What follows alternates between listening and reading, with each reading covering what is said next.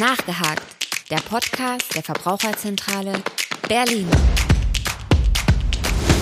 Hallo und herzlich willkommen zu Nachgehakt, dem Podcast der Verbraucherzentrale Berlin. Mein Name ist Henning Kunz und bei mir zu Gast ist heute Lena Mir. Und in unserer aktuellen Staffel mit dem schönen Untertitel Kurz und Knackig haben wir quasi zurück zu unseren Wurzeln gefunden und widmen uns jetzt wieder dem Thema, mit dem das Format ursprünglich mal gestartet ist, nämlich der Ernährung. Und was uns dabei allerdings aus vergangenen Staffeln erhalten bleibt, ist jetzt die Tatsache, dass wir uns mit ganz realen Anfragen beschäftigen, die auch genau so an uns gestellt wurden. Und ja, zu diesem Zweck sitzt Lena heute hier und hat auch eine Anfrage mitgebracht. Worum geht's? Genau. Hallo Henning. Grundsätzlich bekommen wir jede Woche per Mail, Telefon oder auch manchmal per Brief ganz viele verschiedene Anfragen zum Thema Lebensmittel und Ernährung. Manchmal haben wir dabei total spannende Fragen, bei denen auch wir erstmal denken, oh, stimmt, da bin ich ja so irgendwie noch gar nicht drauf gekommen. Und da müssen wir dann unter Umständen auch selber erstmal recherchieren, was so dahinter steckt. Manchmal wiederholen sich aber auch recht ähnliche Anfragen. Und genau deshalb wollen wir eben solche Anfragen heute und auch dann in den kommenden Podcast-Folgen mal besprechen dann erinnern sich vielleicht unsere Hörerinnen und Hörer künftig auch in bestimmten Situationen daran, ob etwas jetzt bedenklich oder unbedenklich ist, oder sie erinnern sich daran, was sie in bestimmten Fällen machen können. Dann bin ich auch gespannt. Wir werden uns heute mal mit dem Thema Fremdkörper in Lebensmitteln beschäftigen. Genau, also immer wieder melden sich bei uns besorgte, verunsicherte, aber auch teilweise verärgerte Verbraucherinnen und Verbraucher, weil sie einen Fremdkörper in einem Lebensmittel gefunden haben. Und deswegen möchten wir heute mal darüber sprechen, was mache ich, wenn ich so einen Fremdkörper in einem Lebensmittel finde. Okay, spannend. Was darf ich mir denn unter diesem Begriff, der jetzt erstmal selbsterklärend ist, äh, so, so ganz allgemein vorstellen? Von wo bis wo reicht die Bandbreite von Objekten, die ich da so in meinen Lebensmitteln finden kann? Genau, also wie der Name letztendlich schon selbst sagt, gehören Fremdkörper natürlich grundsätzlich nicht in Lebensmittel. Ähm, als Fremdkörper bezeichnet man so ganz allgemein alle Bestandteile, die nicht Teil der Rezeptur sind und trotzdem irgendwie sensorisch wahrgenommen werden mhm. können. Also zum Beispiel Metallteile, Holz- oder Glassplitter, Textilstücke, aber auch Haare von Mitarbeitern aus der Produktion, ähm, Kunststoffpartikel, Zigarettenstummel, auch nicht so appetitlich. okay, ähm, nicht. Genau, aber auch Tabletten, irgendwelche Lackpartikel oder auch sowas wie Insekten, ne? zum Beispiel ein Käfer im Spinat, der irgendwie noch aus der Ernte mhm. über, übergeblieben ist. Ähm, genau, können theoretisch in Lebensmitteln als Fremdkörper vorkommen. Okay, ich merke schon, der Fantasie sind grundsätzlich erstmal keine Grenzen gesetzt. Dann vielleicht nochmal die Frage, was kam denn jetzt an realen Anfragen bei euch an? Also womit haben sich Verbraucher wirklich an uns gewendet? Häufig melden sich Verbraucherinnen und Verbraucher, weil sie verschiedene Art von Plastikteilchen in Lebensmitteln gefunden haben. Wir haben zum Beispiel Plastikteilchen im Eis, im Müsli, aber auch in einem Doseneintopf, im Brot oder sogar in einer Schokoladentafel haben Verbraucher Plastikteilchen gefunden.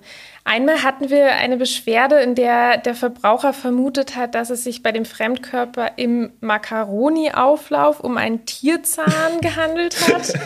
Hatte er recht? Das können wir ja leider nicht beurteilen. Ähm, das macht dann die Lebensmittelüberwachung. Da kommen wir ja gleich auch noch mhm. mal drauf zu sprechen. Genau, und vor kurzem haben wir eine Beschwerde über einen Glassplitter in einem vegetarischen Fleischsalat bekommen. Okay, das muss jetzt alles nicht so furchtbar dringend sein. Ich hatte tatsächlich auch selbst jetzt vor relativ kurzer Zeit so einen Fall und hatte so einen kleinen Stein in meinen Linsen drin gehabt ah. und äh, in der Linsensuppe richtig schön draufgebissen. Das, äh, ich, ich spüre es tatsächlich immer noch leicht und ich habe mir da auch so ein bisschen die Frage gestellt, was macht man jetzt eigentlich mit sowas? Hätte ich jetzt den Hersteller anschreiben sollen? Was, was für Möglichkeiten habe ich da als Verbraucherin oder Verbraucher? Also genau, erstmal appetitlich ist das natürlich alles nicht. Und was noch dazu kommt, ne, gerade bei Glassplitter oder ähnlichem, im schlimmsten Fall können solche Fremdkörper ja auch gefährlich sein, mhm. ne, wenn man die verschluckt oder sich irgendwie daran verletzt. Deswegen können Verbraucherinnen und Verbraucher, die solche Fremdkörper finden, sich an das zuständige Amt für Lebensmittelüberwachung wenden. Das ist in der Regel so der erste Schritt. Okay. Die Zuständigkeiten sind in den Bundesländern unterschiedlich geregelt. Auf jeden Fall können sich die Verbraucher aber an das Amt ihres Wohnortes wenden und da dann nach der entsprechenden Zuständigkeit fragen. In Berlin sollten sich Verbraucherinnen und Verbraucher am besten an das Amt für Lebensmitteluntersuchung wenden, ähm, in dessen Bezirk das entsprechende Lebensmittel gekauft wurde.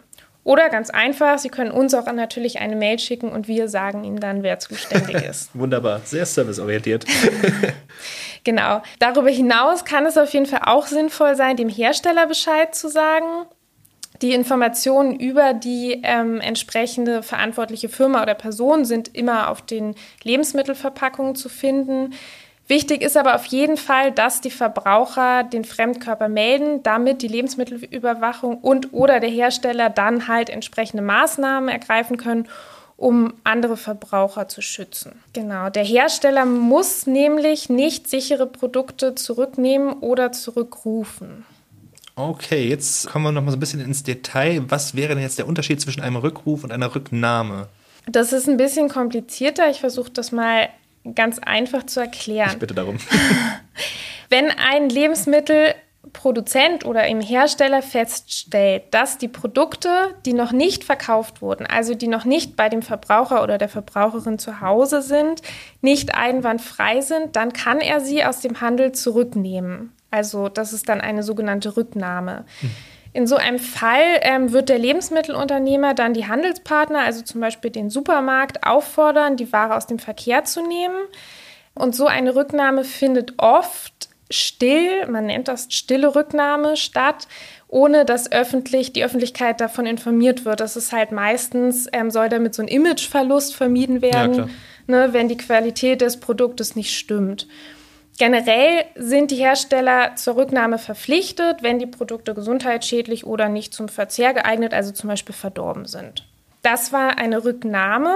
Im Gegensatz dazu erfolgt ein öffentlicher Rückruf immer dann, wenn die Produkte bereits an die Verbraucherinnen und Verbraucher verkauft wurden. Dann muss das betroffene Produkt natürlich auch aus dem Handel zurückgenommen werden. Die Verbraucher müssen darüber hinaus aber auch öffentlich gewarnt werden. In welcher Form diese Warnung erfolgt, ist nicht unbedingt festgelegt. Wichtig ist aber, dass die Maßnahme effektiv ist. Ähm, das heißt, die Käuferinnen und Käufer müssen auf jeden Fall erreicht werden können. Das kann zum Beispiel durch so einen Aushang im Geschäft sein. Das hast du vielleicht auch schon mal gesehen. Ja, klar.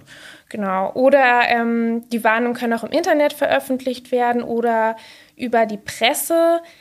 In Deutschland gibt es gerade für die Warnungen im Internet ein Online-Portal, das heißt lebensmittelwarnung.de.